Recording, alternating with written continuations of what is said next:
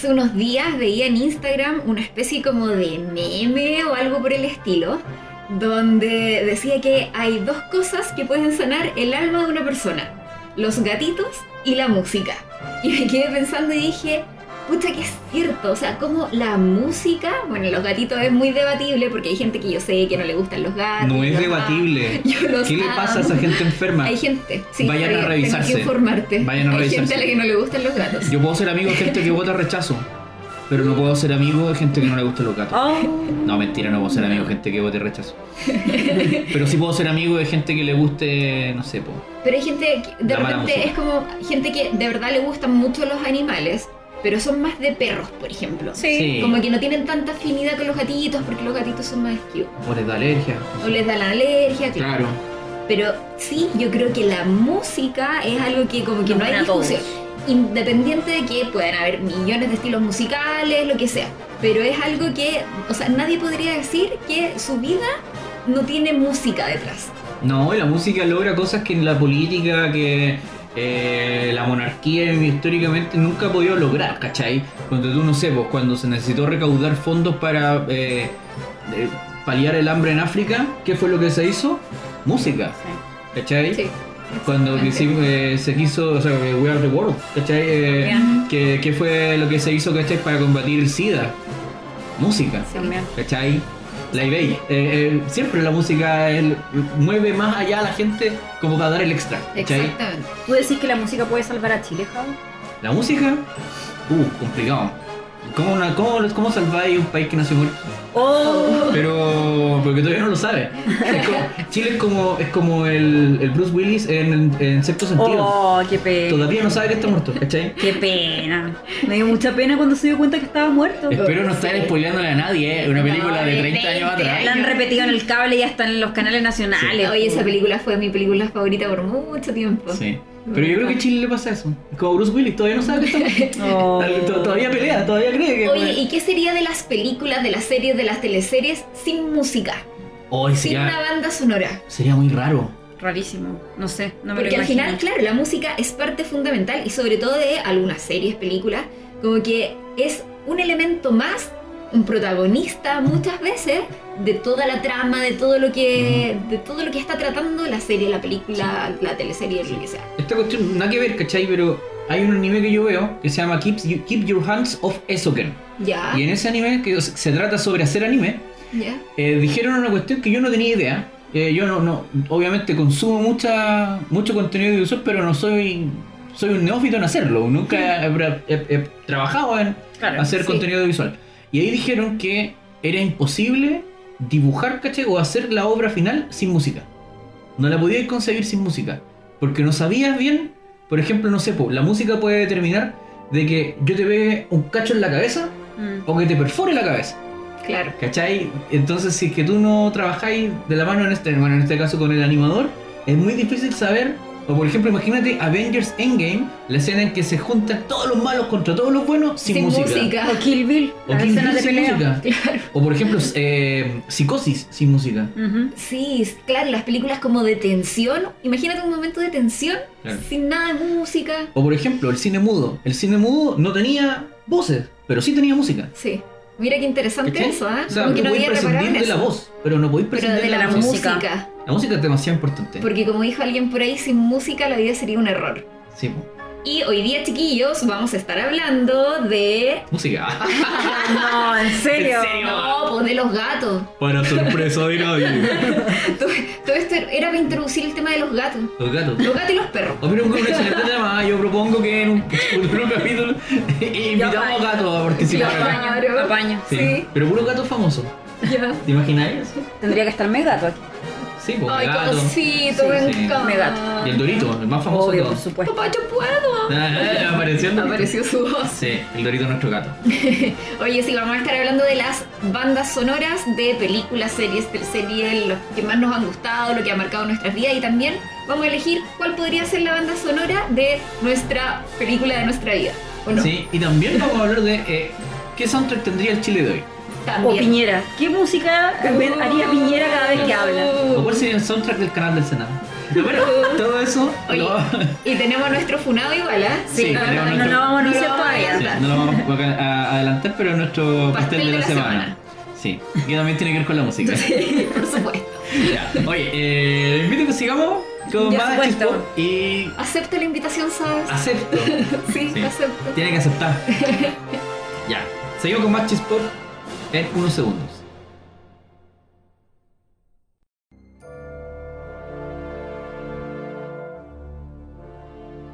Me pasa que yo desde muy pequeña he sido súper melómana. Sí, tú eres Súper melómana. para la Yo música. para todo lo asocio Sí. con música, mi terapia es la música, cuando ando enojada se me pasa el enojo con la música, entonces cuando hicimos el ejercicio todo de pensar nuestra como nuestro soundtrack favorito, a mí Sí. me costó muchísimo. Porque Decidirte. tengo, sí, mucho. Porque he visto muchas series donde ha destacado la música, muchas películas donde ha destacado la música, pero empecé a recordar una que se me repetía todo el tiempo, todo A el ver. tiempo en la cabeza. Y no sé si el público va a estar de acuerdo conmigo, pero probablemente sí, porque eh, yo siento que es una banda sonora muy buena, independiente que hayan otras mejores y toda la cuestión. Definitivamente, para mí, Philip Glass, lo que hizo con The Truman, The Truman Show, para mí fue excepcional. Sí. Para mí la música fue un actor más. Sí. Habían escenas donde solamente estaba Jim Carrey, teniendo casi que un diálogo solo o pensado, y la música era casi que un personaje eh, como complementando la escena. O sea, para mí ahí yo entendí realmente la importancia De la del- de la banda sonora Sí. en una película. Sí, a mí me pasó con el Truman Show que, bueno, la música como que potenciaba un poco la actuación ya de por sí memorable, Sí, ¿cachai? de Jim de las Carrey. Jim Carrey que yo crecí viéndolo haciendo un ridículo, ¿cachai? Ace Ventura, ¿cómo Ace? Ventura, la máscara Ricky Ricardo en el, el chico del cable. Es como ya, pura basura de ¿Cuál personaje. era esa? Yo nunca la vi. Mi nombre es Ricky. Ricardo. como tan imbécil, po. No, ya, el chico del cable con Matthew Broderick, que era una comedia. Pero- Era como bien negra, una comedia negra. Sí. Oye, Era pero la máscara igual tiene su banda sonora que es como Sí, clásica. no era tan mala, no, era tan mala. Yo les voy a bueno, eh, eh, lo he contado, ustedes ya lo saben, pero yo alguna vez en el colegio eh, bailé, hice un, music- bailé un musical de la máscara. ¿Qué? ¿Pero por qué nos estamos enterando de esto ahora? No, yo ya lo sabía, debo reconocer. No, yo esto no lo La sabía. Belu sabe como mi esposa te sabe mis peores Ay. vergüenzas. ¿Hay material audiovisual al respecto o no? O sea, estamos remontándonos a la prehistoria. Debe La haber algún de- VHS por ahí. De los 60. Sí, claro. Eh, no, este ya era VHS en Technicolor. Grabado en EP. Eh, no, la cuestión era que había un festival de inglés en el colegio, ¿cachai? Y los buenos que sabíamos hablar inglés, ¿cachai? Nos, ya, ustedes van a participar, nos Oye, el tiraron. gusto de los colegios por siempre hacer esos festivales. Siempre, Sí, siempre. El festival de la canción, Sí. o para el aniversario igual. Claro, yo, yo, o sea, lo que yo creo es que la profe de inglés, que fue la que promovió toda esta cuestión del festival de inglés, el. English Show, era otaku, yo creo. ¿Por Porque, qué? porque en la cultura japonesa está el, la- como la tradición, ¿cachai? Del festival cultural. De que todos los colegios son un festival cultural abierto en donde todos los clubes, ¿cachai? Eh, presentan como las cosas y tienen puestos de comida y hay shows musicales y artísticos de todo. Clubes adentro del colegio, o sea, Adentro como los que se colegio, pueden conformar ya. Como los que en nuestra época eran los, los, los extraprogramáticos. Sí. Claro, pero que en mi colegio no había ni una weá. Entonces, como que. Eh, que los clubes de ajedrez, pues, weón. En llamas, pues, weón. Toda la comunidad se estaba mirando. Prendidísimo. Prendidísimo. Claro. Claro, Esto entonces. no aprendió. Esto no aprendió. Eh, y la profe de inglés quiso hacer un, un musical, ¿cachai? Y todo. Y Ay, ay, ay. yo dije, ya, puta, haciéndose ver la cara da lo mismo, pues, weón, y todo. Y aprendí a ¿Y bailar la no se coreografía de Stanley máscara? Ipkiss. Stanley Ipkiss, el personaje de eh, Jim Carrey en La Máscara. Y bailé la canción del Coco Bongo cuando baila con, con Cameron Díaz. Ay, ¿Quién era Cameron buena. Díaz? ¿Ah? ¿Quién era Cameron Díaz ahí? No me acuerdo quién era Cameron Díaz. En mi colegio, eh, ¿A probablemente alguien que no se parecía a Cameron Díaz. Ah, eso te iba a Pero- preguntar. Si había una Cameron Díaz. En mi colegio no, no me acuerdo. No, no me acuerdo. Me acordaría quizás si hubiera. Por Dios, pero, qué linda ella. pero era, Sí, claro, papá. no, y en, en la máscara era. Preciosa. o sea, yo- yo Estupenda. todavía Estaba súper joven aparte. Sí. estaba- no, siempre así, todavía es linda. Es ella. muy No, siempre linda, muy es linda, muy pero ella estaba como de verdad muy joven, vein- Sí. veinteañera creo yo. Sí, sí. Y, mm, y por eso siempre le voy a tener cariño a Jim Carrey. Bueno, ahora Ah. mañana voy a ir a ver Sonic. Ahí lo voy a ver también como Oye, no tenía idea del, del regreso de Jim Carrey, regresó, paréntesis. volvió en una película más infantil, película animada y todo, pero que nuevamente su histrionismo y sus personajes No, él es, muy, él es muy talentoso. sí. Él es muy Sí, talentoso. Sí, Pero yo la verdad debo reconocer que le tomé seriedad cuando lo vi en The Truman Truman Show. Show. Sí, oye, Pelo, ¿y tu banda sonora favorita? Yo me voy a ir por las series y yo creo que es una muy buena banda sonora, pero también tengo como mi sentimiento, porque claro, una cosa es como técnicamente lo que uno pueda decir, ponte tú ya, no sé, está la misión, está Star Wars, bla, bla, bla. Pero si es que hay una banda sonora que a mí particularmente me gustó mucho, es la de Game of Thrones. Pero porque además es mi serie favorita. Entonces como que hoy la, la vibraba, que cada vez que sonaba tun tun tururun, tun tururun, tu- era como una emoción. Claro. Así como Domingot. Pero, sí. Sí. Nosotros Como hacíamos nuestro picadillo. nerviosa. Nuestro picadillo. Pa- preparábamos, claro. Entonces ahora cada vez que escucho esa canción, como que me trae muy buenos recuerdos. Y en la última temporada, pese a que no era, no fue la mejor temporada para nada, a mí particularmente no me gustó, como a la mayoría del fandom, eh, sí habían momentos notables con canciones particulares que marcaban eh, ciertos momentos de tensión. Por ejemplo, me acuerdo del capítulo 2, creo que era, antes de, una de, la- de las grandes batallas, donde, claro, la- toda la tensión del capítulo, toda la... El capítulo en general era como la preparación para lo que iba a venir. Y ese capítulo estaba marcado por la música, de hecho los mismos actores cantaban. Sí, eso era, el capítulo estaba hablando de eh, cuando eh, Podrick Payne Sí, canta, eh, sí. como que se la da de trovador y canta, ¿cachai? Alrededor de la improvisada fogata. Fogata, sí. Eh, no, ese momento es notable. Es O sea, notable. yo creo de los momentos, de los es- tres momentos más altos de la temporada, Sí. la última temporada. Y está marcado por la música. Entonces, por eso yo le doy mis fichas a Game of Thrones. Muy bien. God. Bueno, eh, el, bueno, ha ganado premios también el, el, el compositor que está ahí de God por la banda sonora que es notable.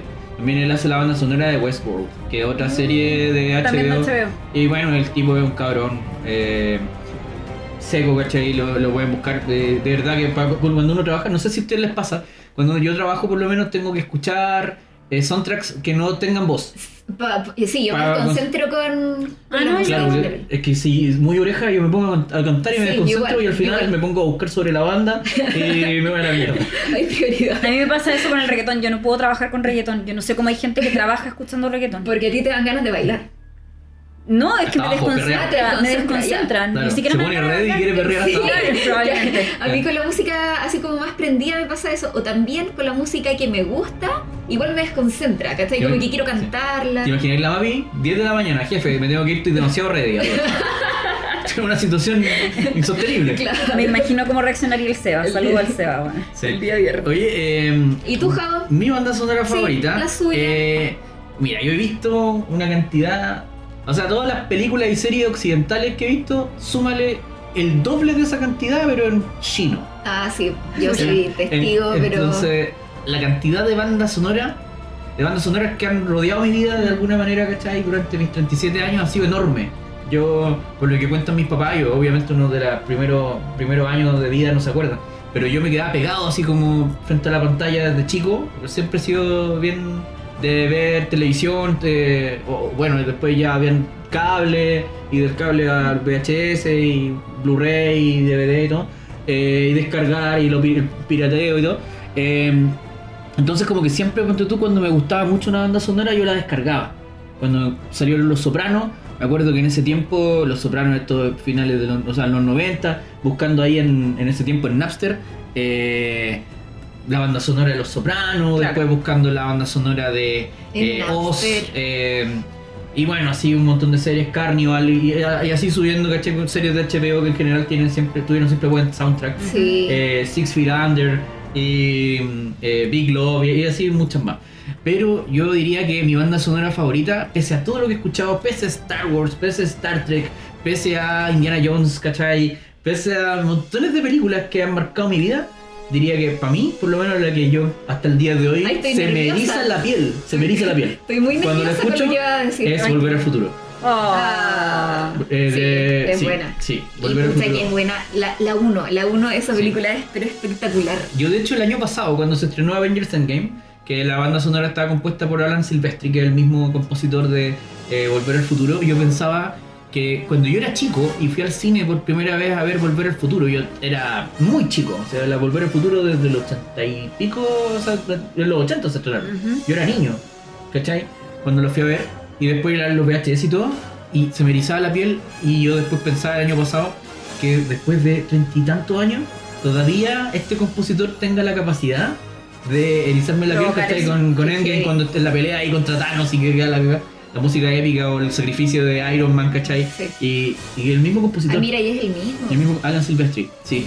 Pero para mí, ¿cachai? es Como el tan, tan, tan, tan, tan, tan, tan, tan, Ay, qué buena, es demasiado, sí. Eso es épico, ¿cachai? Es épico. Y, y, más encima que fue cambiando porque después en la 2 está en el futuro y en la 3 en el viejo oeste, ¿cachai? Cuando estaban bailando, ¿cachai? Y bailaban en el viejo oeste con Clara, ¿cachai? La, La 3 en general científica. no fue una buena película, sí. Tenía momentos, Sí. tenía momentos, tenía cosas, ¿cachai? Que aportaron, pero más que todo era... para mí la 1 y la 2 son como la grande. Sí. O sea, ese futuro que ojalá el futuro fuera así. Sí. Pero para mí siempre Volver al Futuro va a ser mi banda sonora favorita. Y que y, y con, además entre medio, ¿cachai? Con Johnny B. Good, ¿cachai? Tocada por Marty McFly. Claro. Eh, eh, puede que ustedes no lo entiendan, pero sus hijos les encantará. Sí. Oye, ¿y tú dejaste ahí como rebotando el tema del monoshino? Sí. En tu intro tan, tan Sí. sentida. ¿Mi intro que, tan que hiciste antes de anunciar Oye, tu banda si, tu- sonora. si tuviera que hacer una mención honrosa, Sí, yo, yo quiero destacar a Ariana eh, a, a una banda sonora de una serie nueva que se llama Carol and Tuesday, que Yes. es muy, muy buena la banda sonora. La- Sí. Las canciones son muy pegotes, sobre todo hay un personaje que se llama Ángela, que yo encuentro que ella tiene las mejores canciones. Y Angela Carpenter, que es un gran personaje además. Es un gran personaje, sí. De hecho, Carol and Tuesday ganó como mejor banda sonora. Nada que ver, o sea, yo sé que este podcast no es de anime, pero ya metiste. Pero tú, tú, no, tú la- Le puso la puntita, que no puedo dejar de hablar de monochino, po. No es nada la puntita. Parte de mi vida, ¿cachai? Nunca en la parte puntita. de su Ya, vida. Pero eh, en la última premiación de Crunchyroll, que es una plataforma como un Netflix, pero de anime, para los que no la conocen, eh, se premió lo mejor, lo mejor de lo mejor, ¿cachai? Y la mejor banda sonora ganó Carol and Ah, Tuesday. mira, qué buena. Y Carol and Tuesday le ganó a todas las mejores series del año Buena. en banda sonora, porque es tan brutal. Es buena. En es esa buena. banda sonora participa hasta Steve Aoki. O sea, los Ah. gallos trajeron artistas de Sí. renombre para componer canciones originales, ¿cachai? Y bueno, que las cantan los personajes de la. Y ponte tú hay una, can- una cantante en Carol and Tuesday que es Crystal, que es como una Beyoncé. O sea, es como. O sea, ese nivel. Canciones tipo y Beyoncé. O sea, como que tú quedáis de realmente para atrás. O un personaje que era como una mezcla entre Prince y. eh, que era Desmond. El que era como una mezcla entre Prince y David Bowie. Sí. Y que eso suena. Y que- como- y era como freak. Sí. Oigan, y aprovechándome como de que estamos hablando de monitos y eso, eh, de Disney, chiquillos, que igual la- las canciones de Disney son como bien power, Sí. son muy oreja y yo creo que marcaron en parte nuestra infancia cada vez que salía una Sí. película.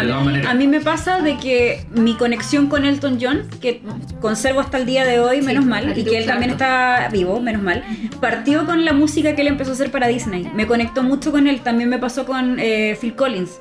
Que Phil Mm. Collins le gustaba mucho a mi mamá, por ende yo desde muy chica escucho Phil Collins, pero mi conexión real con él partió cuando empezó a hacer música para Disney también. ¿Y cuál es la. qué, qué películas tiene? Eh, El Rey bueno, León. eh, Eh, no, el el, Elton el- John. Elton John. pues. Elton Sí. John es, es el Rey León y obviamente esa canción a mí hasta el día de hoy me emociona. Oye, y pucha yo la que- escucho y me hace llorar. Pucha, que es mejor la versión de Elton John a la que sacaron el año No, horrible. pasado. Yo para eso Sí. mejor no la saco. O Sí. No, la de Elton John es con todo respeto. Beyoncé, con todo respeto Beyoncé. Con lo seca no. que es y todo. No, no, no lo logró. No Eh, lo logró. Sí. Pero, por ejemplo, eh, yo me acuerdo, no sé si me acuerdo bien, pero Phil Collins, Tarzán. Sí, Ah. bien, la chuntante, medio medio. Tarzán. Sí. Eh, ahí es donde se lució. Sí. Eh, y yo por lo menos, eh, Disney, por lo menos eh, mi conexión con Disney, nunca fue las películas, yo nunca fui mucho de las películas de Disney. Pero ni siquiera cuando chico Javo no te llevaba. No, porque no, no. Te estoy hablando de 8 años. O sea, mis hermanos eran fanáticas años. de las películas de Disney, pero yo nunca enganché mucho con. Por tú, la sirenita me parece el personaje más imbécil de las películas de Disney. No, eh, de yo sé que la gente eh, que está escuchando no va a estar de acuerdo, pero nunca enganché con las princesas Disney. Pero igual, por un Eh, hombre entregó todo. Sí, lo entregó todo tanto que me cayó mal. Porque cómo, cómo tanto, tanta devoción, pues, mi amiga. sí, pues perdió, perdió la voz por el weón, no, No, podía, entregar, a su pueblo por un pedazo Sí, de pico, pues también weón. por un pedazo de pico, tal Un cual. pedazo de pico, entregar a su pueblo, no. Oye, ¿y no se hace, mija. Pero bueno, tenía 14 años, no era culpa. Pero a Pocahontas yo siento que más la embaucaron, ¿sabí? Los embaucaron. blancos. Sí, porque yo, yo la entiendo porque a mí también me han embaucado, todos nos han embaucado. Sí, con The Colors of the Wind de Vanessa Williams. Sí. Eh, me acuerdo. Pero para mí, eh, pese a que conozco todas esas canciones y las escuché, la banda, a mí la banda sonora que me marcó es Pato Aventuras. la serie de Disney. Esa. Muchas aventuras hay en Pato, Landia, con los Sí. chicos malos y también los buenos. Habrá misterios, Javier, ¿de qué historias hablas? Reales, patos. uh. ¿Qué ¿No patos, acuerdan? weón? ¿No se acuerdan? No, de aventura. Una tremenda serie épica de Disney. Oye. la dan en Club Disney. Yo quiero destacar, eh, es mucho más reciente y todo, pero Frozen 1, o sea, Sí. mucha que es pegote la canción, Sí. y ahora con la 2, pese a que la canción es muy buena, no logra pero superar en nada a la de Frozen 1. No, es que esa canción era perfecta, era un Sí, musical de de Broadway, así, era otro Claro, sí. Era otro no, y pegaba per- perfecto con las escenas, con los vestuarios, con todo. Oye, yo quiero hacer, me quiero dar, ya que eh, está la oportunidad, para mí eh, quiero mencionar, como ya quería Disney, para mí yo nunca enganché mucho con Disney porque para mí mi Disney es Ghibli. Ah, sí, pues. Eh, Sí, Disney Ghibli, que es- la industria de Eh, japonesa, de la animación industria japonesa. de, de animación japonesa y que para mí fueron los que inspiraron, o sea, muchos saben eh, qué sería, ¿cachai? De, eh, de Disney sin Mononoke Hime, sin... El león blanco, eh, ¿cómo se llama la que es del Rey León?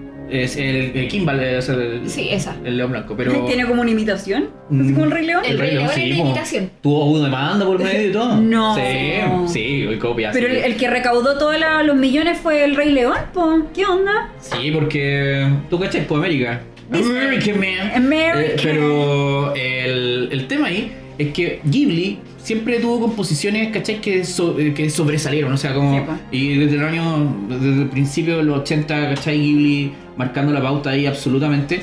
Eh, Náusica, El Valle del Viento, Kiki, servi- el servicio de entrega del Kiki. ¡Ay, me encanta! Eh, Mono- bueno, la princesa Mononoke, eh, el viaje Chihiro, o sea, Totoro. son bandas sonoras que el viaje que- mi vecino Totoro, eh, son, son películas que son el- la banda sonora es tan linda, o sea, que es de Joe Higaichi, que es un colaborador frecuente, así como está John Williams con eh, con Spielberg y con George Lucas, está Joe Higaichi en el caso de Hayao Miyazaki y el estudio Ghibli, que Oye, si- los que no lo conozcan por último, si no quieren ver las películas, no importa, pero escuchen la música de estas películas. Realmente son preciosas. Yo pensé que iba a nombrar a 31 minutos. No, todavía, porque eso ya.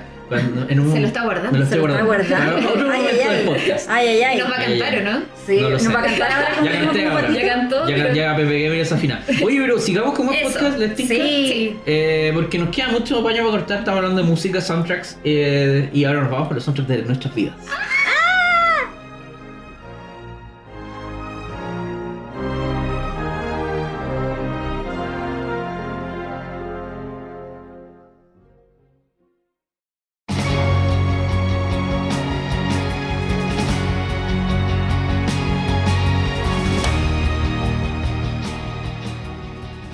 Yo cuando era chico, bueno, no, hasta avanzada diría yo, estaba en la universidad Ayer, todavía. ayer. no, eh, yo siempre como que ponte tú, no sé, po, yo, yo soy de los que, y yo sé que mucha gente se va a identificar conmigo porque conozco a varios amigos que nos escuchan, les mando saludos a Iván, nuestro ilustrador, Sí, eh, nuestro colaborador. Saludos. Sí, que a él también le pasa, que cuando yo, ponte tú, descubro una canción, o una nueva canción que me gusta, 30 veces al día. Ah, Ay, sí. le da- ay, yo también hago eso. Resumo, también hago eso. Sí, sí. pero es impresionante, o sea, Sí. como re- replay, Sí. inmediatamente, ¿cachai? Y es Sí. como todo el resto de la música se me olvida. Todas las bandas que he escuchado, todos los discos que acumulo, todo se me olvida y estoy dándole. Pero una y otra después vez. no, no te aburre esa canción. O sea, no, como ¿En que pasa, momento de la vida? pasa al archivo. Ya, Y otra toma el lugar relevante, pero nunca me aburren. ya. Ujú. Y yo creo que al final de eso se trata el, ir componiendo el soundtrack de la vida de uno. Que te van acompañando Claro, siempre, porque po. son canciones que te, te marcan un momento, un periodo de tu vida. Ponte tú, no sé, pues yo tengo amigos o conocidos que dicen, no, es que para mí, ponte tú, no sé, pues Nirvana es un eh, periodo de mi vida que yo lo recuerdo con cariño. Y cuando van, ponte tú a una banda tributo, es como que se empiezan a acordar de la universidad o se empiezan a acordar del colegio. Sí. Y, y como que las bandas marcan, ¿cachai? Periodo de la, de la vida de la gente. Yo como que en ese sentido, no, para mí la banda que ha estado conmigo toda mi vida han sido los de, de Smashing Pumpkins Sí. y que todavía lo sigo escuchando. Ahora va a salir un disco doble, que es el disco doble después de eh, esa locura que fue en 1995, eh, Melancholy and Infinite Sadness, pero claramente en ese tiempo eran los mejores Pumpkins, ahora no son los mejores Pumpkins. No. Con Billy Corgan que estuvo un año dedicado a la lucha libre. eh, después- ¿Qué? a- producir lucha libre, What no lucha libre. Imaginaba, bueno, en lucha libre. Y yo, ¿what? Sí, bueno, dedicado a producir lucha libre. Ya. Eh, entonces- le va a aclarar. Sí. Igual es muy random eso. Sí. Es como Ariel Levy de la lucha libre, una cosa así. Pero Sí. Ariel Levy no es talentoso, po. Yo Puta, sí, es, más, sí. es más parecido que aparezca en esa cuestión. po. Oye, y a propósito de Billy Corgan, una pequeña interrupción. Me pasa con, con él, bueno, y con, con varios cantantes más, que eh, tiene una voz tan fácil de distinguir que a mí, por lo menos en los cantantes o las bandas, me gusta mucho eso. Cuando podías escuchar Y y, saber. saber. inmediatamente de quién se trata. Por ejemplo, no sé, en la música latina, Shakira. O sea, es eh, imposible no reconocerla en una canción. Yo ponte tú te O el decía. El vocalista de El Diyapu. vocalista de Diyapu. Yo, yo te decía, o, o Lucibel, O Lucibel. Inmediatamente, ¿cachai? Sí. Freddie Mercury. Freddie Mercury, Freddie claro. Mercury. Eh, yo te decía ayer, por ejemplo, que yo, yo no cacho nada de música latina, soy un ignorante. Y, y de- pero sí escucho. O sea, como que cuando A la pasada. suena, claro. No, no es como, ay, me tapo los oídos porque esto es basura, no. ¿Cachai? Sino que me escucho, solo que no me llama la atención, no Sí. es mi tipo de música. Pero por ejemplo, sí, con mi ignoran dentro de mi ignorancia, yo le decía a la Pelu, oye, esa, esa niña Jessie Joy, yo ya la reconozco. Como que su voz es una niña, ¿no? Sí, Eh, pero no es ella tan solo niña. es Jessie. ¿Ah? Joy o ella es Joy. Es que Jessie y Joy son dos personas. Son sí. hermanos. son hermanos. Ah, ya. Para mí, Jesse Joy siempre me va a recordar a- al equipo Rocket, weón. Es, es como yo cuando chica, que cuando iba al restaurante con mi mamá, no sé, yo pedía una Bilsi Pap. Y el mesero me quedaba mirando y me decía, ¿Cuál ¿pero de las dos? Y yo, una Bilsi Pap. Y mi mamá me miraba así como, hija, defínete por una. Claro. Y yo, una Bilsi Pap. Y, el, y mi mamá después, de, tráigale la Bills. A eso se refiere. Sí. Sí, pero. Tenía cuatro años. Ay. Cuatro años. Y era una estúpida. No, Una estúpida que no sabía diferenciar las dos bebidas. Era tan estúpida. Oye, Javier, ya, pero ¿qué canción? Sí, de los Sí, Pumpkins. para mí la canción de los Smashing Pumpkins que va a marcar mi vida por siempre, forever and ever. 1970. 1979. Sí. Porque para mí, yo creo que eh, siempre, o sea, como que ver. El, el video, para empezar, es una cuestión muy de la época. Bueno, Retrata 1979, yo no lo viví, obviamente, ni siquiera había nacido. Mm. Pero sí es muy de adolescente. Como estos, esta gente que está dando vueltas por la ciudad, dando puro jugo, parejas que se arman, se meten a un carrete clandestino, ¿cachai? Como que. Eh, yo tampoco viví así, yo nací en Los Ángeles, una ciudad de mierda, donde lo, única, lo, lo único que yo creo que si tuviera que resumir Los Ángeles en dos palabras sería arribismo y alcohol. Como- Oh, ¡Qué fuerte! y, y si le quisiera sumar una tercera sería fascismo, pero eh, Oh. esa era mi ciudad donde no pasaba nada, ¿cachai? Y que está muy orgullosa de que no pasen nada. Eh, Estaba Los Ángeles. nunca, eh, agradezco mucho Evidente. haberme ido y tampoco Los Ángeles me quiere allá, así que de hecho estoy vetado en mi colegio. Eh, eh, Funado en su propio colegio. Sí, la única vez que más una fue en mi colegio. Pero eh, no pasaba nada, entonces como que nunca vivimos esa adolescencia. Yo lo viví después en la juventud universitaria. Qué heavy porque yo a ti. Ir a meterme en carreras clandestinas. Yo cada todo. vez que escucho Smashing Pum- Pumpkins y como ramen me acuerdo de mi jabo. Sí, sí. Me pasa eso. Sí. Pero sí, para mí eh, 1979, banda sonora. Y la otra canción que para mí es banda sonora de vida, ¿Ya? así ya, pero como que yo la recuerdo, pero ya más asociada. Aquí me puedo poner mamón, ¿o ¿no? Sí, dale, nomás ¿Me- con me puedo poner confianza. mamón? O sea, ya dijiste Jesse Joe, ya con eso ya te pusiste mamón.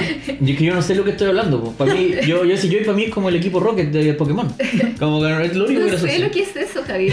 Jesse James Rocket. del equipo Rocket. Lléveme mes. Eh, pero eh, para mí The Killers. The Killers, pero Ay. como varias canciones de The Killers porque eh, robando. reflejan. No, porque para mí es como que reflejan parte de mi relación con la pelu. De mi historia con la cuando, cuando llegamos el año, el año pasado fue porque llegamos a primera fila en. No, antes pasado. 2018. 2018 llegamos a la primera fila en el concierto de Lola Palusa. Sí. Y llegamos y la pelu pensó que no iba a llegar porque es chica, po. Entonces yo le dije, no, esta cuestión no tiene que ver con ser chico, grande. En redes sociales la gente cree que yo mido un metro setenta y cinco. Ay, yo- yo- yo- ¿quién, te manda mentiras? encuentro una falta de respeto. Lo que acabas de hacer. No, pero ¿cachai? Dijo, no, esta cuestión yo nunca voy a poder llegar a la primera fila porque soy muy bajita. Sí, Ah. sí, yo pensé eso. sí. La primera fila es de los choros, no tiene que ver con ser alto con ser bajo. Tal cual. Sí. Y nosotros llegamos ahí, nos mantuvimos y pudimos ver al Brandon. Al Brandon. Y Ah, verlo- pues. verlos en Full HD, mino, ¿ah? Sí, él es mi amor platónico. Él y Yakulak. Sí, bueno, unos gustos parecidos, sí. Pero bueno, parecido ellos dos. y entre medio estoy yo. Entre medio estoy yo ahí. La mezcla Sí, perfecta. claro. Sí, mo, sí, mo. El amor de su vida, Jack Black. Ahí, bien. Pero es chistoso. Me encanta Al menos chistoso. Sí. Sí. ¿Y ustedes? Eh, a ver, eh, yo diría que una canción de todas las que he escuchado desde que nací, digamos, hay una que me impactó, yo creo que al nivel de, de la producción, de que siendo muy chica entendí, wow, la música puede llegar a ser muchas cosas a la vez y ser perfecta y, bueno, para mí... Ya sé cuál vaya a decir. Sí, es que, bueno, ustedes me conocen. Ula Ula. Idiota. Bohemian Rhapsody. Sí. Javier me mató mi- el momento emotivo de mi Sí, canción. Puta, Mercury se acaba, de, media se acaba de volver a morir. Sí. Se acaba de pegar un tiro en la 100. Y me muero otra vez. Sí, me muero otra vez después de la estupidez de Javier interrumpiendo a la MAPI hablando de mí. Para mí esa fue una obra magistral. No, Eh, lo es, lo es. La escucho desde que tengo uso de razón. Para mí, no sé, me compré hace poco de autorregalo navideño unos parlantes muy pro, no voy a decir la marca porque no me auspicia. Y la primera canción con la que lo probé, Bohemian Rhapsody. Sí. Para mí esa canción es la perfección. Y más encima son como tres canciones en una. Es que Me esa es la cuestión. eso. Y mezcla un montón de cosas, o sea, hasta ópera metió, Sí. ¿no? Se fue en una volada, pero para mí de verdad esa canción es perfecta. Y yo diría que otra canción que yo creo que me ha acompañado ya como, no sé, desde mi época adulta o desde que tenía ya como más romances y esas cosas, Ya. yo diría que de Gustavo Cerati la canción Puente. Ah, sí, pues a ti te gusta mucho, Mucho, además, mucho, Stereo, Gustavo Pero Cerati. este es de solista. A mí, de, de los dos participaciones de Gustavo Cerati, eh, lo prefiero antes como solista que dentro de. Soda Stereo. Sí, es mucho más interesante. Mucho más interesante. Y Puente es una canción de él solista. Una de las primeras, de hecho, que sacó ya cuando consolidó su carrera de, de solista. Mm, Es me acuerdo buena de Puente. Crimen, Sí, es pero sabéis que no de Puente. Puente. Eh, es bonita, ¿sabes Es que bonita. eh, es una canción que habla como, no sé, po, eh, desordené átomos tuyos para volverte a aparecer. O sea, para, para, para hacerte aparecer, perdón. Entonces tiene una, una, como una letra como muy melancólica. Ya. Este weón siempre escribía canciones en base al término o inicio de relaciones. O sea, uno escucha la, la discografía de este weón y sabe perfectamente en el minuto en, ¿En que se separó, en el minuto en que se enamoró, o sea... Y Puente yo diría que fue en, en un momento en su vida en que el tipo se estaba como empezando a separar o estaba distanciado de su pareja, que en ese momento era Cecilia Menábar, y la chilena, por supuesto. Tengamos farándula un poquito. Eh, y yo creo que ahí escribió esa canción y en el fondo era como buscar la manera de volver a conectar con esa persona que estaba perdiendo. Y, y esa canción habla de eso. Que heavy como a los dos artistas que nombraste les faltó tanta vida. Demasiado. O sea, ¿qué, qué hubiese sido de ellos si es que hubieran vivido, no sé, 10 años más? O sea, La clave está en la cocaína, amiga. Bueno, Eh, ambos, eh, mucho ambos- carrete. Sí, bueno, yo, yo adoro a Gustavo Cerati, hablo en presente porque todavía lo adoro, pero él consumía cocaína y bueno, tuvo O sea, mala se reventó el cerebro con cocaína. Sí, pero Charlie García también, y ahí lo es, vivito y coleando, culeando también, o sea... O sea, sí, pero la cocaína nunca, creo yo, es un... A todo esto, Así como sí, a todo esto hablando de amor y Charlie García, el otro día veía una pequeña entrevista en que le preguntaban a Charlie García si le gustaban, eh, le gustaba como el, la, la él salía, salía la cena romántica y todo, y le decía, sí, obvio que sí, no sé qué. Dice, ah, entonces a ti te gusta una cena a la luz de las velas y no sé qué, es, es romántico, pero no boludo. Pero, Ese es el nivel de romance pero, de- pero si Charlie, bueno, es un personaje... Bueno, salía con puras cabras chicas. Brevemente esta anécdota, pero cuando fue el funeral de Cerati lo entrevistaron en la televisión argentina y le preguntaron, che, ¿cómo te sentís con todo lo que está pasando? Y él dijo, no, a mí me, me hubiese encantado trabajar con Gustavo, teníamos un proyecto en carpeta de trabajar juntos. Y la periodista le pregunta, ¿y por qué no se hizo? Che, porque soy un drogadicto, estaba en una clínica de rehabilitación. Weón, Karen Alka le importa un pico Que todo. soy un drogadicto. ¿qué? Weón, porque soy un drogadicto, estaba en una clínica de rehabilitación. Pero- le dijo así como, ¿cómo eres tan? Weón, Obvio, estúpida. Así como, ¿Sabéis Oiga. que esa honestidad de los argentinos me gusta mucho? sí. Sí. A mí igual, me fascina. Me da risa y me gusta, la, la admiro. Sí. Oye, Belu, ¿y tu soundtrack de vida? ¿Cuál sería? Ya, yo tengo aquí que ¿Cuál ser? En primer lugar, que me costó mucho decidirme. No sé si les pasó a ustedes y a los chiquillos que nos están escuchando, los desafío a que piensen en eh, la música que podría estar presente en la película de sus vidas. Oye, pero que lo Oye, reduzcan a dos, po, porque pero no es no- fácil, Sí, no es fácil. Porque claro, si yo quisiera mucho. enumerar bandas que me gustan, estaría hasta el 2025. Tendré pero como 10 películas. y más los chinos y más todo, no, estaría pero... Igual Spotify nos ayuda bastante a definir la cuestión porque con este como ranking que ellos hacen anual, te presentan canciones que se van repitiendo año a año. Claro. Pero hay canciones que, por ejemplo, forman parte de tu vida, pero que no necesariamente las escucháis tanto. Claro. En el día a día ni nada, pero que tú sabes que esa canción es muy significativa por algo. Por ejemplo, en mi caso, eh, Como que primero lo acoté a bandas. En realidad, The Killers obviamente tenía que estar, que es mi banda favorita. Que Javier ya lo anunció. Te lo robó. Te lo robó. Me lo robó. Eh, y también pensé en los Backstreet Boys. Porque, sí, sabéis que sí, porque me trae muy buenos recuerdos de una época muy linda de mi vida y que no quiero dejar de lado. Oh. Entonces yo creo que sí, voy con una de los Backstreet Boys. Eh, ¿Cómo se llamaba esta del avión? Eh, Ah, I want it that way. Esa. es- esa Sí, esa es la de I want it that way. Sí. Tell me why there's nothing like that. Voy con esa y, todo vestido de blanco. Tell me why. De hecho, pucha, estaría bueno que hiciéramos como. Su como Backstreet una- Boys. Sí, su Backstreet Boys un día. Pero yo- ¿Cómo? o sea, yo, yo ¿Cómo disfrazarme cosas Su puedo. Pero bailar No, qué no, pena. No demos soy negado. pena. O sea, ¿sabéis que en el colegio yo ya pasé por esto? Como que nos obligaban a hacer coreografías imbéciles. En el O sea, no, show. en la adultez, en adu- la adultez, de manera sobria, yo no lo voy a hacer. Me ponen una piscola, lo conversamos. Y para TikTok. Menos, yo no voy a bajar una weá que es pa' pendejo, po. Oye, el otro día estábamos, pero fanatizados. Oye, pero seguí viendo TikTok y después ya como que la brecha, la brecha sí. cultural se me empezó Sí. a aumentar. O sea, yo siento que Oh. Viñuela está ahí y para mí es suficiente razón para no estar. Claro, es como que te dice harto un poco de Sí. la, del target. Sí, Sí. sí, o sea, no, no, gracias. Target Alex Hernández. Y de The Killers también me costó decidirme, pero yo creo que voy por Battleborn, que es mi canción favorita, que es eh, relativamente nueva del año 2013, pero de el penúltimo disco de, de The Killers. Yo creo que me quedo con esa.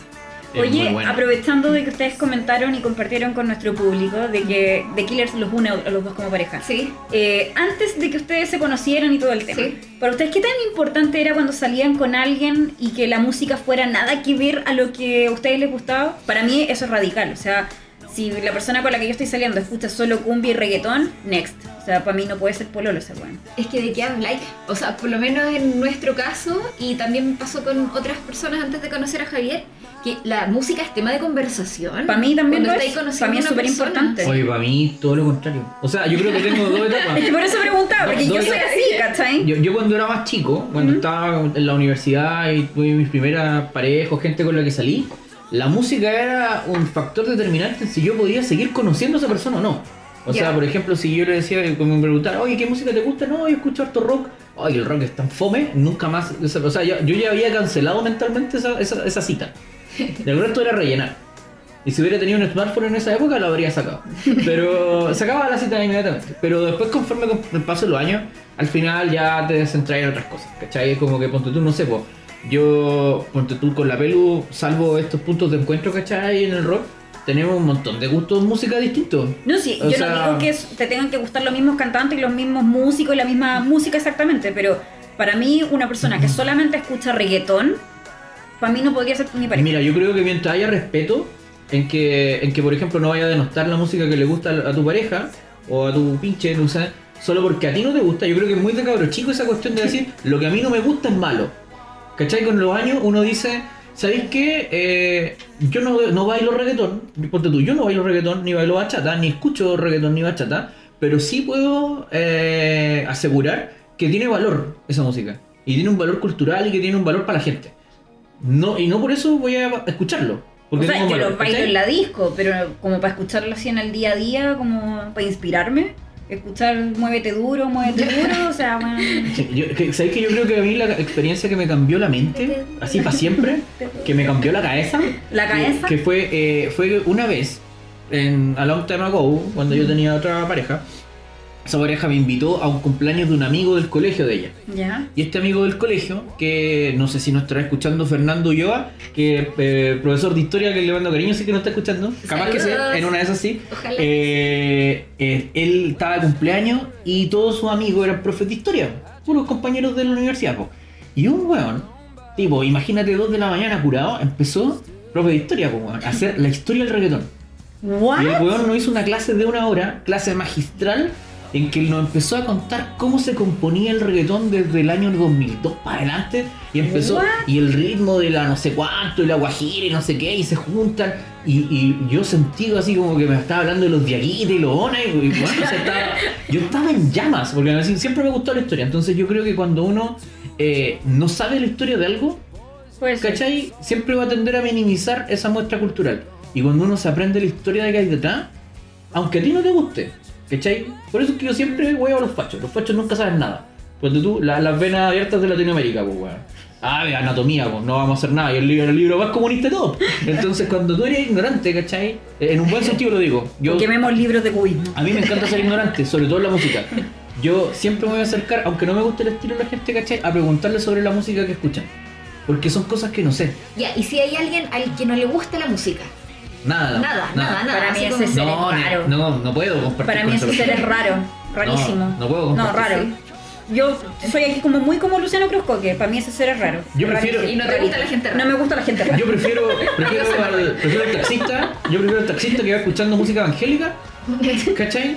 Eh, con la alabanza a nuestro Señor, que eh, la persona que odia la música. Mm. Esa cuestión de no, pero apague esa cuestión porque el, el silencio es lo mejor, no. Mira, y las loco. iglesias igual tienen sus bandas sonoras. Sí, po. Sí, po. sí, por supuesto. Yo en Nueva York, así como que los- me las voy a dar, cuando fui a Nueva York, me quedé en el barrio de. ¿Cómo ¿En se llama? Queens? No, no. Ojalá, weón. No, me quedé en Manhattan, pero en esta parte como. eh, ¿Cómo es que era? ¿Qué se llama el nombre? Con H, no me acuerdo. Ya, filo. En la parte como entre Central Park y el barrio como antes del Bronx. ¿El Harlem? No. Harlem, Harlem, sí, Harlem. barrio el barrio de los negros. Sí, pero como de clase más alta, como los que están al lado del parque, digamos. Y ahí hacen mucho gospel. De Sí, hecho, se juntaban, no sé, eh, cada dos, onda día por medio a hacer gospel y bueno, sonaban. Pero es que espectacular. O sea, yo no podía creer. Yo iría a una misa así, Mm. pero solamente escucharlos. Sí. Yo siempre, ponte tú, nunca voy a poder entender a los supremacistas raciales, eh, estos hueones que creen que la raza blanca es la superior, existiendo los negros, weón. Bueno, O sea, Y con esas voces. todo lo hacen No, bien. weón, es que todo la lo hacen cagó. bien. Tú Esa- te- voces esas voces eran increíbles. Tú tomas un afroamericano promedio y le decís, ya, cante cualquier cosa. Y una brutalidad. Sí. Y uno así como, ¡Esto está listo! No, claro, y tú pones así como a Chanicua, Chanicua, cante. Y Chanicua, "Yeah". Y es como, ya, ¿qué onda? Así como la de, de Escuela de Rock. Así como, ya, Chanicua, canta. Y como, ¿pero qué onda? ¿Por qué canta tan bien? Sí. Bueno, Pero bueno. hay religiones que destacan también por su música. Sí, Sí. o sea, ¿no? Y eh, por ejemplo, para la religión evangélica en general, la música es parte también de, de todos sus rituales. sí. Bueno, y los católicos también. Sí, Sí. como el pandero. Pero yo diría Sí. que los católicos, para variar, es como Es más muy. fome. O sea, voy a- con todo respeto ¿ah? para los fans de ella, pero muy Cecilia Echenique, weón. Es Sí. como muy pandero, muy guitarrita, Sí. muy parejo todo, Y ¿cachai? además que Muy en, mazapán. en la, Muy mazapán, sí. en la iglesia católica, o sea, voy a decir esto, probablemente puedo estar equivocada, eh, pero claro, como que se resume, o sea, la música forma parte de la misa, ¿cachai? Y todo. Pero los evangélicos traen a sus cantantes, Sí. hacen show en los estadios, Sí. eh, Wow. de verdad un mega Tienen- sí. No, y tienen sus, como su- sus canuto palusa, tienen, Claro. tienen unos. porque Sí. sí, de repente yo veo afiches, ¿cachai? De los canuto palusa, porque es como cuando tú toda una tarde así con todos los artistas Sí, muy sí. bacán, y se llena, weón. Y se Oye, llena, sí. no- Nosotros cuando vivíamos en otro igual. hacían los canutos palusa, ¿cachai? Y se consiguen buenos recintos, y llena la cuestión. Pero ponte tú, yo creo que la diferencia, solo, solo para acotar ¿Mm? esto, la diferencia entre eh, está en la motivación. Al final es cuando tú le ponís sabor a la música, porque ponte tú.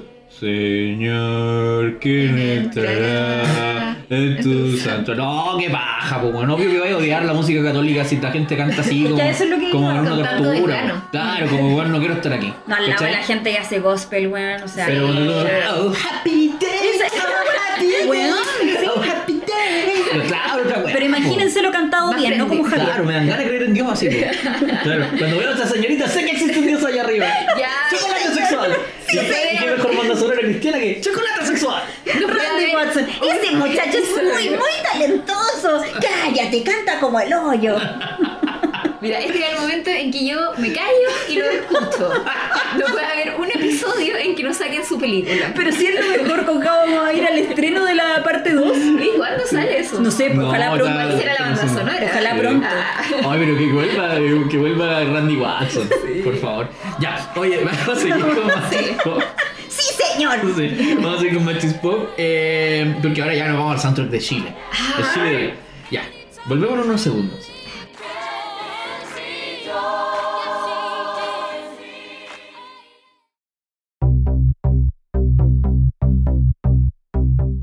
Oye, y el movimiento social también tiene su soundtrack, ¿no? O sea, los cacerolazos, Sí. partiendo ahí. Partiendo por los cacerolazos. Las tesis también tienen un... Oh, y las tesis. Oye, Sí. por Pero- Dios, que es buena la canción de las A tesis. todos se nos ha pegado. Sí. Incluso la gente que no está a favor de Sí, ellas. es que, ¿sabéis que Encuentro que esa canción es mágica. Porque Sí. por una parte tiene la letra que dice, pero lo preciso, va al callo, es como. Pero el ritmo está muy bien Y marcado. el ritmo es, pero que tú no lo puedes olvidar. Mm, Es una canción que yo encuentro que es perfecta. sí, no Está muy, muy. No, y la han sacado hasta en otros idiomas Sí, igual y todo. es que es una muy buena canción. Sí. Y claro, forma parte del, de- del movimiento feminista, pero también podríamos decir que el Sí, parte del, social, del, del estallido social. del estallido. Y algo que me llama curiosamente la atención, y que de hecho lo hablábamos fuera, fuera de la grabación, los chiquillos, es que eh, inmediatamente después del 18 de octubre aparecieron canciones de los prisioneros, de, De Víctor Víctor Jara. Jara, era como lo más frecuente en su momento. Sí. Después comenzó a salir a lo mejor otro tipo de música. Ustedes, yo sé que tienen ahí sus canciones que, que, que seleccionaron para ciertos personajes. Sí, absolutamente. Así es. Así es. pero Un mega mix. a mí me llamó mucho la atención que las canciones que empezaron a sonar fueron canciones antiguas, canciones del pasado. Y dándole una vuelta, dije, pucha, ¿será que en 30 años efectivamente eh, no hubo música que se hiciera cargo de los contextos sociales por los que estábamos pasando? Al parecer no. Al parecer no. Y conversando también entre nosotros tres fuera de micrófono, claro, hay una época que para mi gusto es muy muy buena, pero porque particularmente me gusta eh, mucho el hip hop. eh, que, que retrató muy bien a Chile en su momento, en la década de los 90, 2000, eh, Tiro de Gracia, Maquisa, Anita Tijoux, eh, después eh, cuando ya, ya Ujú. estuvo más, más de solista, pero yo diría que ellos eh, pudieron retratar este como contexto social que se vivía en el momento. Pero no se me ocurre quién más. En estos 30 años, eh, ¿qué- ¿quién más hubo? Sí, o sea, me pasa que, bueno, lo comentábamos fuera de micrófono igual, que ah, yo siento que por lo menos la música siempre refleja, bueno, como fue en América, ¿cachai? Con el surgimiento del jazz y del blues y todo, Sí. refleja, ¿cachai? La música siempre surge cuando, cuando el pueblo está oprimido y Sí. cuando el pueblo no tiene recursos, ¿cachai? Su expresión es la cultura. Sí. Y en Chile, sistemáticamente desde la época del roto chileno en adelante, ¿cachai? Se viene suprimiendo esa expresión cultural. O sea, la- las clases dirigentes vienen suprimiendo los espacios de libre expresión y eso también ocurrió sistemáticamente de manera muy violenta durante la dictadura. Entonces, Y durante la democracia. y durante la también. democracia tampoco eso se, como que se, como que hubo una reconvención respecto a eso. Es que o sea, ¿sabes qué pasa? Que eh, hay otra forma de represión, creo yo, esto es una opinión como muy personal, que tiene que ver con la falta de entrega de recursos. Cuando tú no apoyas, como a través Claro. de las políticas públicas, Mm. el arte, la cultura, también están reprimiendo. Claro, pero por otro lado también lo que se necesita, como lo hizo Víctor Jara, ¿cachai? Es las ganas, una idea y una, una guitarra. guitarra. O sea, y Víctor Jara no era en ningún caso Freddie Mercury ni nada, pero la- cuando tú empezás a ver, Sí. ¿cachai? Cómo el gallo logró hacer himnos que hasta el día de hoy, ¿cachai? Se suenan en las marchas. O sea, hasta el el día de derecho de vivir en paz. ¿Cachai? O sea, son cosas que son esenciales. Sí, o sea, no siguen siendo- con lo que hizo los prisioneros también con el, el Sí. baile de los que sobran. Sí. Claro, o como la Violeta Parra, ¿cachai? Retrató la pobreza, ¿cachai? Retrató como la... eh, eh, ese La Chile postergado rural, Mm. ¿cachai? La ruralidad, que es un Chile que nadie ve. Sí. ¿Por, y qué, ¿Por qué lo menciono? Porque siento que precisamente después de los 90, ¿cachai? En que hubo mucho hip hop, muy buen hip hop por lo demás, Sí. eh, hubo una época burguesísima, ¿cachai? Eh, en que toda la elite estaba haciendo música, con todo el respeto, que son grandes artistas, ¿cachai? Que hacen muy buena música y todo, pero es música de la elite. Sí. Sí. ¿Cachai? Es como cuando dicen, no, pero es que la nueva camada del cine chileno con Nicolás, Nicolás López, weón, hace música, hace, cine para la elite. Así como también hay muchos artistas de la elite. Entonces, qué grande, o sea, la elite eh, aspira al- a, a festivales internacionales, a giras, ¿cachai? Y sus letras son muy anglo. Eh, pero Muy no, no hablan del pueblo, No, no, ¿cachai? Entonces es difícil que la gente tome himnos, ¿cachai? Eh, culturales de Canal Magdalena, de Leo Quintero, de una tropa de huevones que existieron en los 2000. Supernova. que- claro, porque... o sea, ¿Cómo tú- se llamaban los otros, los tres? Estéreo tres. Eso. Misterio 3, ¿cachai? Pero, no, o, o Lucibel, ¿cachai? O sea, son cosas No que se son, hicieron cargo son, de eso. son envasadas comerciales, es para vender algo para que la gente se entretenga. Pero ahora también no es otros cultura. temas, no- del amor, del Pero, desamor, no pero sé. también Claro. será de que en la escena musical chilena como que ya se logró en el fondo la democracia y en el fondo, lo quiero decir de manera respetuosa, pero no tengo otra manera de decirlo, eh, nuestros músicos se echaron en los huevos en el fondo.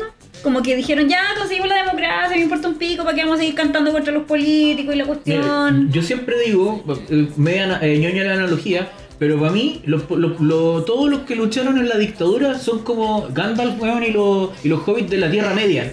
Los weones liberan la Tierra Media, derrotan a Sauron y se van, pues, weón, a la mierda del mundo.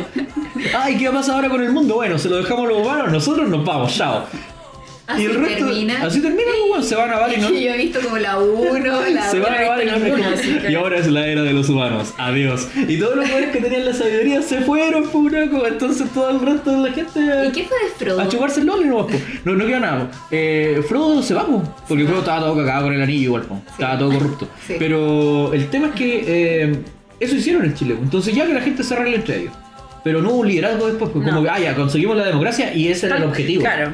Y, ya nada se hizo y chao. Sí. Entonces, ¿qué quedó? Que al final los mismos rancios de siempre Mm. llegaron a tomar los espacios que estaban ahí, y el intersticio, ¿cachai? Que nadie, como el vacío de poder, digamos, Mm. y lo llegaron a tomar los mismos rancios de antes que con otros colores, otros nombres en los partidos y las otras coaliciones, pero eran los mismos. Yo siento que- Patricio Elwin, lo mismo, Yo siento que el único que hizo la pega ahí, pero lamentablemente estaba muy solo. Y de hecho en ese momento lo tildaron de loco y toda la cuestión, Jorge González. Jorge González cada vez que se subió a Claro. escenario con democracia, o sea, dejaba la cagada. Sí, pues cuando estuvo la Teletón, por ejemplo. Por ejemplo, ocupaba escenarios como el de la Teletón, el del Festival de Viña, que incluso ya previamente a subirse al escenario le prohibieron hablar. Entonces el tipo dijo, perfecto, si no puedo hablar, lo voy a cantar. Y el gallo, así como que parafraseó con la guitarra y empezó a tirar verdades para todo el mundo. Sí. Era, Jorge González nunca le pidió perdón a nadie, No, ¿cachai? Y nunca Pero era el único que hacerlo. continuó No, haciéndolo, uno pero era muy solo, estaba muy artistas. solo. Sí, A mí una de la- uno de los grandes lamentos que tengo, bueno, por la delicada salud de Jorge González, ¿cachai? Es, si él estuviese en este momento, ¿cachai? Sanito. ¿cómo estaría disfrutando? Porque a él lo han hecho entrevistas que qué opina del Sí, movimiento social sí. y de que se sigan ocupando las canciones de los prisioneros. Y él dijo, como, y qué pena que Qué no haya nada que- más. Exactamente. Qué Eso pena, que, qué pena que los prisioneros sigan siendo relevantes todavía en Chile. Eso porque significa que Chile no cambiaba nada. Eso fue lo que Eso él, mismo él es, dijo. Y tiene ¿Qué- toda qué la pasó razón. en estos 30 años? Bueno, ¿Cachai? menos de 30 años, y al Sí, final eh, los prisioneros son más jóvenes. Pero hoy día, ¿qué, qué es la música del Chile de hoy para ustedes? Más allá de que estamos, estamos de acuerdo en que no hay quizás tanto himnos, pero hoy día yo creo que se configura un soundtrack bien raro, Diverso. Bien diverso. Sí. En que, por ejemplo, no sé, digan lo que quieran del trap y del reggaetón, ¿cachai? Pero está, pues. Pero el trap y el reggaetón son un poco el- el- los himnos de hoy día. No, y en las marchas salen también. Sí, po. Sí. Una canción que a mí me carga, pero es calladi- ella es calladita. de Bad Bunny. Pero para marchar atrevida, algo así. No, le cambiaron la letra. que- que por eso. Sí. Pero, pero como que salen esas canciones en las marchas también. po. Claro, porque también tiene que ver con que la mayoría de la gente que sale a marchar son jóvenes. Sí. Los jóvenes hoy día escuchan ese tipo de música y eso es lo con lo que se identifican. po. Que igual pienso que si esas son las letras, yo no, no conozco mucho los géneros ni del trap ni del reggaetón. ¿Cachai? Pero versus la gasolina, o sea, creo, creo que, creo que si estáis hablando básicamente que una niña necesita semen para funcionar, ¿cachai? Es como que creo que hay un progreso a nivel de lírica Algo, en, No, pero, en el no, reggaetón. pero po. esta canción no progresa en nada, sí. Ah, ya. No, No, no, porque la letra original, ¿qué es lo que dice? Yo no sé. Si no. No me mire a mí, yo no escucho eso. Yo escucho solo Paloma Mami de. Chiquillos, eh, si es que nos pueden dejar en los comentarios en Instagram, no sé. De eso de esa ella era calladita. Sí, Pero sí, esa es como la versión moderna de la era muda de los otros weas, de- ¿te acordás? De los calzones rotos. Qué atro esa música. Era muda. Claro, ¿no? Y el weón después que tiene relaciones sexuales con la niña se cuenta que era muda, pues. Nunca, le, nunca se preocupó. Un gallo, una horror. persona, un hombre muy empático. No, muy humano. Humano, pues. Humano. Oye, hay una banda que a mí me gusta mucho, no es una de mis bandas de cabecera ni nada, pero que la encuentro genial, que está a un nivel internacional tremendo, son los Jaivas. Sí. Los Jaivas, yo creo que hoy en día es la mejor banda chilena, independiente de los artistas que, que pueden Que estar tenemos. hoy día de Mm. moda, ¿cachai? Y son muy buenos igual, por ejemplo, Mon Laferte, la Francisca Valenzuela, que estuvieron en el Festival de Viña hace poquito. Ujú. Pero los Jaivas, yo encuentro que son notables. Para mí, yo, y siempre lo voy a decir, lo he dicho mil veces y me da lo mismo si la gente no está de acuerdo, ¿cachai? Yo lo voy a defender hasta el final. La gente en Chile no valora los jaivas.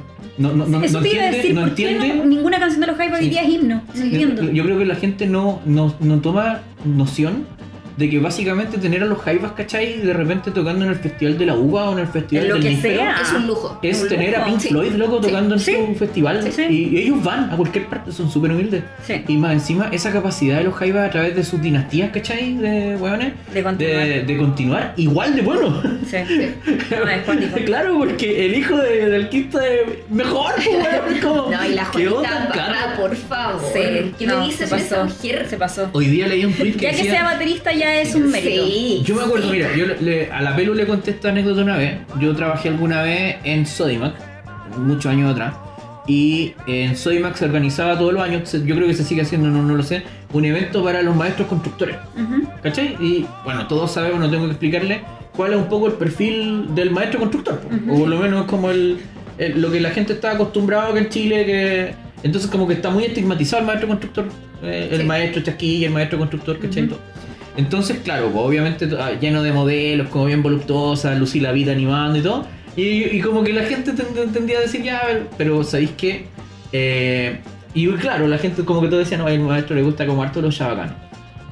Pero la, el cierre del evento eran los jaivas. Oh, la wea buena. Y cuando se sube Juanita Parra, o sea, Juanita Parra No me digas que le empezaron a silbar guachita rica. Nada, nada, eso iba a decir. Juanita Parra es como que a los viejos los dejó con la boca abierta. Ya. Con la boca abierta, o sea, como que ellos eh, eran más grandes que la vida, ¿cachai? Esa, esa- esa mujer que estaba ahí y que Juanita Parra, yo no sé si a ustedes les pasa, pero cuando yo la veo en su batería, ella crece, ella como que se ve es gigante. diosa. o sea, Eh, eh, ella es una Es diosa. una diosa, Sí. sí. Hoy día leía un tweet que decía confirmen que las mujeres en batería son lo, lo más power. Y sí, Karen Carpenter, ¿cachai? En los 60 y los 70 y los, parte de los 80. Eh, Meg White en los White Stripes. eh, como que las bateristas son power. Sí. ¿Cachai? Mon Laferte también trajo una mujer baterista, Sí. pero no sé su nombre. Lo siento si alguien me ayuda con eso. Y Juanita Parra para mí es una locura. Sí, Sí. no, se pasó. Una locura. Y más encima que Juanita Parra, eh, la historia, ¿cachai? De ella es que su- eh, su- sucede, ¿cachai? A su papá, que era el baterista original, ¿cachai? De los Jaivas.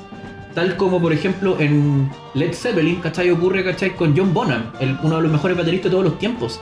Y está a la altura y lo, y, y lo supera en otras cosas. Entonces, no, como. ¿te dais cuenta de la Es locura? cuático. Y más encima que esa mujer no envejece. Es como que, como que tienen, no sé. Pero algo, como que algo les pasa a los parras, porque anoche, o sea, anoche no, sí. A- anoche veía. Anoche estuviste con un parra ahí. No, no, ojalá, weón, ojalá. Así, al tiro la buena guagua, no, mentira. Porque me va a salir talentoso el Sí, cabrón. oye, Sí. por Dios, ¿qué familia más No, la cagó, la cagó. Sí. Eh, el show de la Fran Valenzuela en el Festival de Viña contó con la participación de Claudio Parra. Hicieron un dueto de piano los dos. Y él muy humildemente, porque el, como la estética del show de ella era muy rosado y rojo, Ya. él se presentó en el escenario con una, con una camisa de seda rosada. Lo encontré tan la raja, weón, porque él podría haber llegado como en su onda, muy Los Jaivas, blanco, siempre Claro, blanco. blanco. Sí. y él respetó el concepto de la Fran, no sé si lo habrán conversado antes, no sé si habrá sido como iniciativa de él. Ella estaba, pero así ya en- on fire cuando, de hecho él le hacía así, porque le decía así como, mira, vine con una camisa rosada. Pero qué gesto de humildad. al final. Sí. Los Jaivas son súper humildes. Sí, o sea, sí. yo, si tú les decís, bueno, toquemos en la azotea del teatro de la Universidad de Y Chile, llegan, ¿cachai? Por, y la- por el movimiento social, van. Y llegan. ¿Cachai? Sí. O sea, e- es- ese es el nivel de, de humanidad que tienen los Jaivas y ellos siempre orgullosos de ser chilenos. Sí. Pese a que no siempre Chile estuvo orgulloso de tenerlo a ellos. Uy, qué heavy Sí, esa o weá. sea, Oye, qué bacán que estemos dándole este espacio como de... Homenaje. De, recono- sí, de reconocimiento. Y suenan, están Jaivas. sonando ahora los Jaivas para Sí. de fondo Sí, ahí, no sé si por se alcanza a escuchar. Pero, ¿qué más? ¿Qué, qué otra música como que usted, por ejemplo, nuestro... ¿Qué música le, ustedes le asocian a distintas personas o momentos del, del, del Chile? de Ay, ahora? ay, ay. Por ejemplo, ¿qué, ¿qué música para ustedes es Sebastián Piñera? Oye, para mí es Spanish Flea. Busquen, los que no saben, googleen Spanish Flea. Esa es la música de chascarro, Ay, ¿no? tara, ta, ta, ta, taran, ta. Los que vieron de Joker en una escena clave ponen la música para cortar lo, lo que Sí. estaban mostrando. Para pa pa pa para pa. Weón, Sí. todo lo que hace Piñera para mí inmediatamente Spanish Flea. Diga un discurso serio, diga voy a traer a los milicos, para mí siempre va a sonar de fondo Spanish Para Flea. mí Piñera, cuando aparece su cara, yo empiezo a escuchar mentalmente el opening de Curb Your Enthusiasm.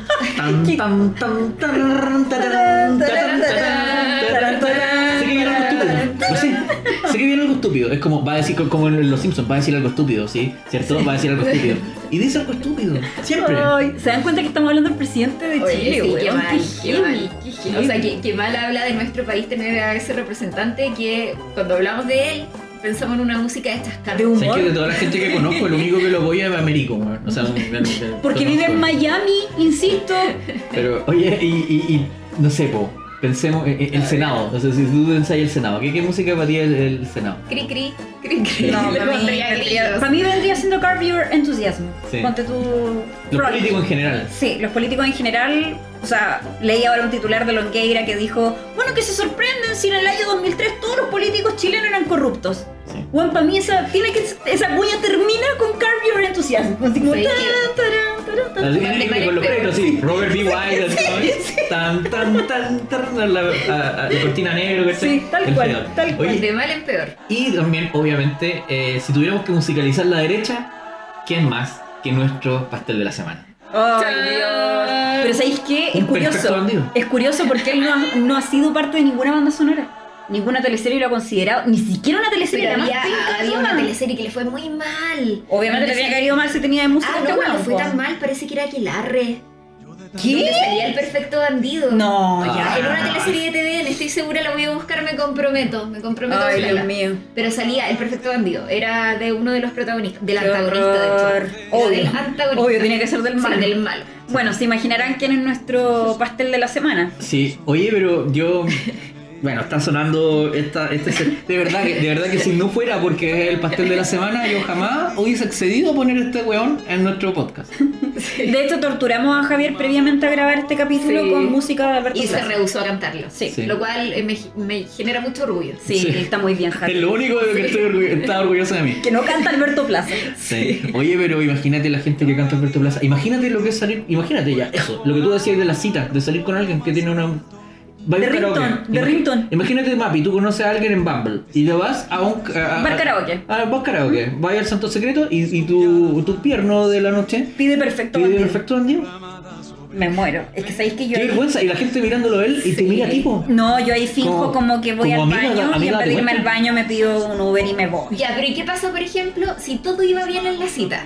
Todo. Se suben ustedes al auto de la, de la chiquilla del chiquillo y anda con su CD de Alberto Plaza.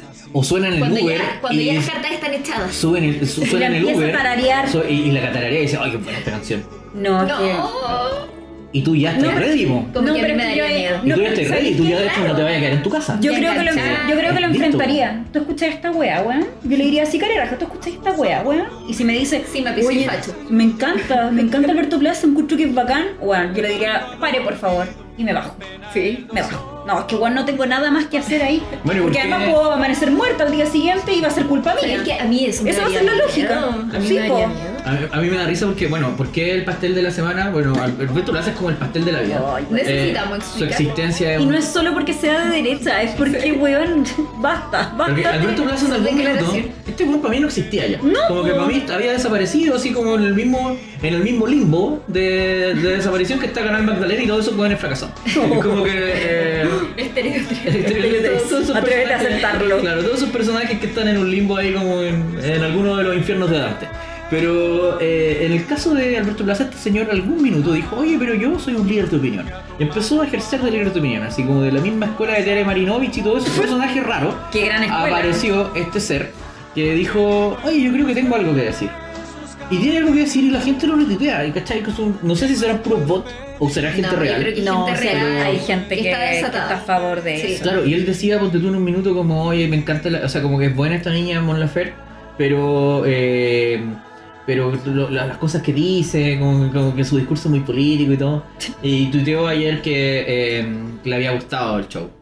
Ah, tuiteó eso. ¿En sí, serio tuiteó que o eso? sea, que le- sí que es muy buena la niña Mon Laferte. Pero es que La musicalmente. es me que- carga cuando hacen eso. no, sí, no sé, como no, yo digo, no me acuerdo cómo era el Pero es que musicalmente, sorry, o sea, yo no soy especialmente fan de la Mon Laferte, pero musicalmente no hay nada malo que decir de ella. O sea, podemos discutir su look, podemos discutir su look, podemos discutir lo simpático pesada que es, Las letras de de, lo, de lo ubicada o no que es, de lo que tú queráis. Pero musicalmente hablando, la, la tipa es brillante, o sea, la encuentro seca.